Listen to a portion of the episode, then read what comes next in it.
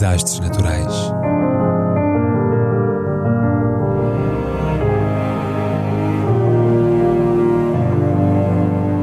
Por António Araújo.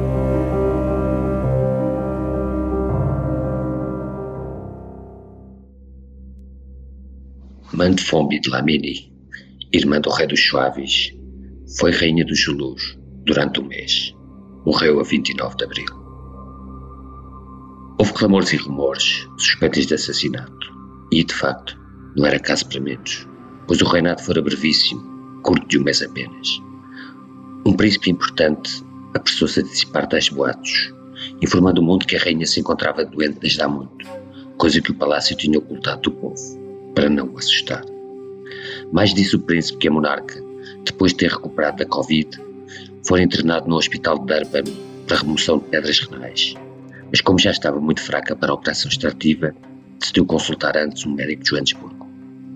Acabou por falecer aí, pelas 20 horas e 15 minutos do passado 29 de abril, quando se encontrava hospitalizada no Millbark Hospital, uma das mais conceituadas clínicas privadas do país, onde estiveram igualmente Oscar Pistorius, Nelson Mandela e a segunda mulher deste, Winnie, a qual também faleceu lá. Uma coincidência fatal de rainhas consortes, que não é, como veremos, o único traço comum entre a monarca há pouco desaparecida e o clã principesco do Madiba. Matfombi Shivi Dlamini Zulu nasceu em 15 de fevereiro de 1953, sendo princesa do reino de Eswatini, antiga Suazilândia, da casa de Dlamini. Seu pai, Sobuza II, filho de Nkwane V, foi monarca da Suazilândia durante 82 anos e 254 dias, o mais longo reinado que há registro em toda a história do mundo. Ascendeu ao poder em 1899, com 4 meses de idade. O seu pai morrera subitamente enquanto dançava no Ikvala, o ritual tradicional dos Suaves, e governou até morrer de velho em 1982. Ostentava o título honorário de Torre do Swazi, com provas dadas. 70 mulheres, 210 filhos e mais de mil netos. E desde 1973 até 1978 optou por reinar como monarca absoluto, tendo abolido a Constituição e dissolvido o Parlamento. Facto que não parece ter desagradado todo ao seu povo, feliz com a prosperidade económica que o país, rico em recursos naturais, atravessou nesses anos dourados. Após a sua morte, um golpe palaciano levado a cabo pelo príncipe Sozi de Lamini, chefe dos Guandvini, depois e prendeu a rainha de Zevili e colocou-me como regente outra das mulheres de Sobuza, a rainha Netfombi Tvala, celebrizada em 1985 por Andy Warhol na série de retratos Reigning Queens, ao lado de Isabel II de Inglaterra, de Beatriz da Holanda e de Margarida da Dinamarca. Na qualidade de In-Love Kazi, rainha-mãe, tradução literal de grande elefante fêmea, Netfombi continua a ser a chefe da nação e líder espiritual do país, sendo seu filho, o rei Metsvati III, chefe administrativo. Apesar de popular entre os súbditos, Metsvati III, o último monarca absoluto da África, não tem merecido a simpatia da comunidade internacional, que não lhe perdoa ter sido apoiado e financiado secretamente pelo regime sul-africano do Apartheid, além de manter as tradições polígamas, 15 mulheres, das quais apenas duas são rainhas, e misóginas.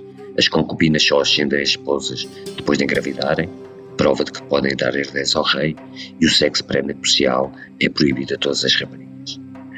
Com uma fortuna estimada em 200 milhões de dólares, Zvati III, que em 2018 mudou o nome do país de Suazilândia para Eswatini, é contestado pelo seu estilo de vida luxuoso, que contrasta com a pobreza em que vive a maioria do povo suazi. 63% oferem menos de um dólar dia. Pelas suas posições controversas, em 2000 defendeu que os doentes de HIV deveriam ser esterilizados e marcados, pelos atentados aos direitos humanos, que incluem o assassinato de opositores ou críticos do regime, e pelo rapto e sequestro de menores para serem suas concubinas.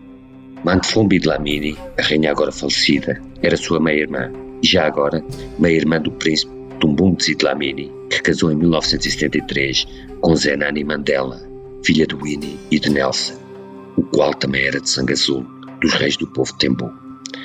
A princesa Zenani Dlamini conheceu o marido da América quando ambos estudavam na Universidade de Boston e acabou nomeada embaixadora da África do Sul na Argentina. Atualmente está na Coreia do Sul. À semelhança da sua irmã, a controversa Zinzi, há pouco falecida de Covid, a qual, enquanto embaixadora sul-africana na Dinamarca, gerou grande polémica ao proferir no Twitter declarações bombásticas contra os medrosos cobardes brancos, a quem chamou violadores e ladrões. Mantefombi, por sua vez, casou em 1977 com Goodwill Zwelithini Kabeku Zulu, rei dos Zulus, após um longo noivado de quatro anos, em que foram negociadas ao milímetro as condições do enlace. Como a noiva pertencia à Casa Real de um Estado soberano, só se teria casar com o monarca Zulu se lhe fosse dado o lugar de grande esposa, título que desde o Egito dos faraós confere a certa mulher primazia no ar em régio e a garantia de que seu filho varão ascenderá ao trono.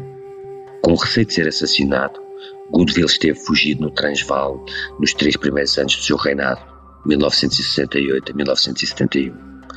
Até morrer de Covid-19, no passado 12 de março, governou o país com mão de ferro, mantendo relações estreitas, mas nem sempre fáceis, com o ANC de Nelson Mandela e destacando-se, como tantos outros dirigentes africanos, pelas suas posições xenófobas e homofóbicas. Em 2012, terá dito que as relações entre pessoas do mesmo sexo eram uma coisa podre. E pelos seus gatos sumptuários, que incluíram a construção de novos palácios e viagens milionárias para as suas seis mulheres e 28 filhos.